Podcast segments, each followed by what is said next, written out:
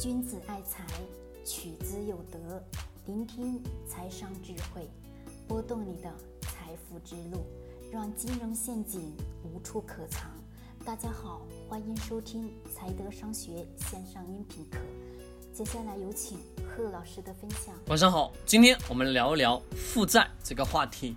因为呢，在今天早上的十点十分左右，一个朋友给我打来了电话，他说我现在。欠了很多的负债，要怎么样去偿还？但是现在已经无力偿还了。我相信，好像每一个人的生活状态都是处于这种状态。还有很多的一些学员呢，在私底下也是一直在问我，现在欠了大量的钱，我应该如何的去处理？还有很多人都去问，这个投资理财它到底应该怎么样去做？其实啊，关于这件事情，我们今天晚上聊聊。其实关于这个理财以及关于咱们的这个负债怎么去评，其实做的第一件事情最重要的是什么呢？先去把你现有的这个负债以及你现有的家庭收入，所有的这些东西用一个本子一步一步去把它记下来。其实这个过程当中，我们先做的第一件事情是什么？就是把你的年龄、你的年收入。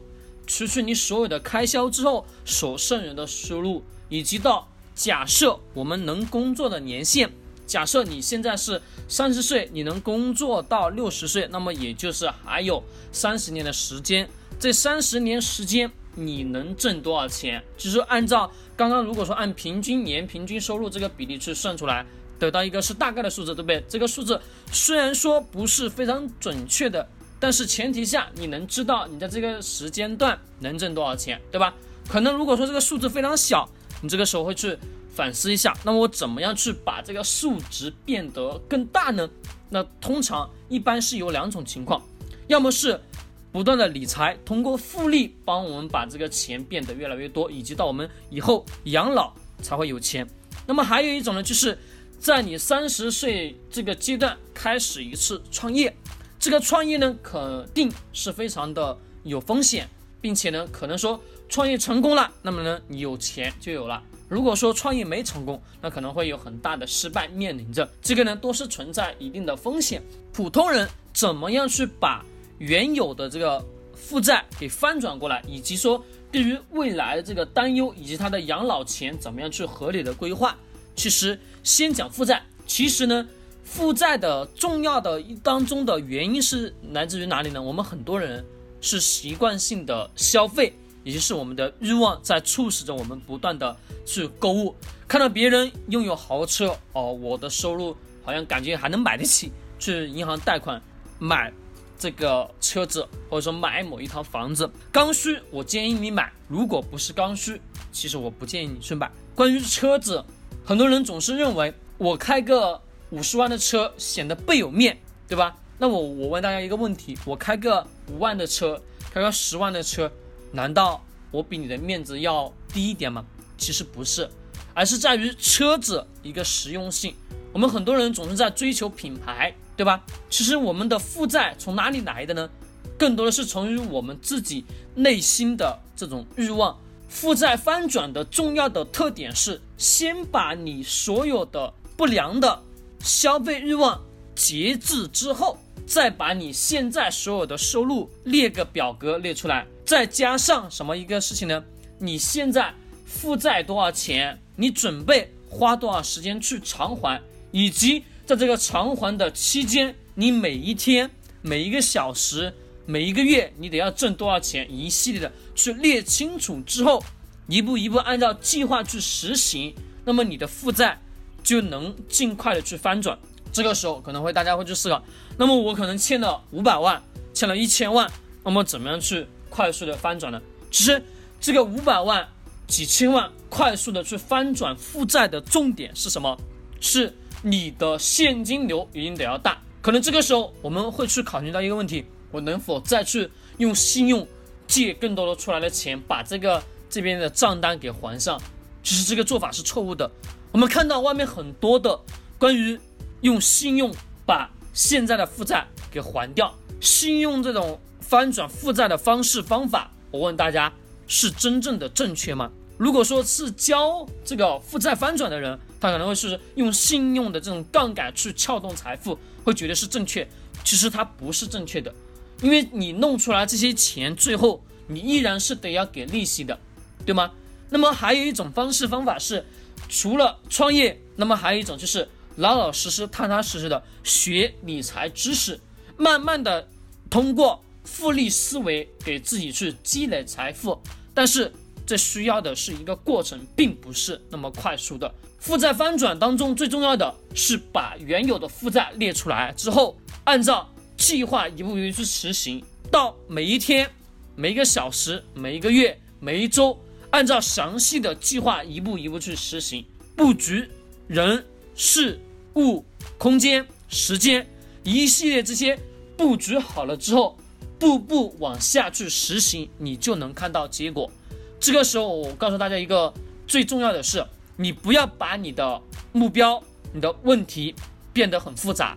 如果说你定的一个总目标很大、很复杂，切记一定得要去把它细化。人性当中的一个特点，越简单越容易去做，越复杂人越不容易去做。所以说，这是人性，我们都要去对对自己这个人性去了解。负债翻转，把目标设定好之后。慢慢慢慢，一步一步的往前去推行。那么，我们今天晚上还有咱们最开始的一个话题是关于有学员会问我这个理财最刚开始是什么？其实，对吧？其实这个最重要的理财刚开始呢，是先去认识到、了解到哪些东西是你应该去消费的东西，哪些是钱是你应该花的，哪些钱是你不应该花的。就比如我刚刚举的一个例子。对吧？我买一个五十万的车也可以，我买个十万的车也可以。车子的作用是什么？代步而已。你花五十万买这个车，这五十万相当于来说，我们中国人老是在讲脸上有光，其实我也没觉得我开个十万的车脸上没光。车子只是一个代步工具。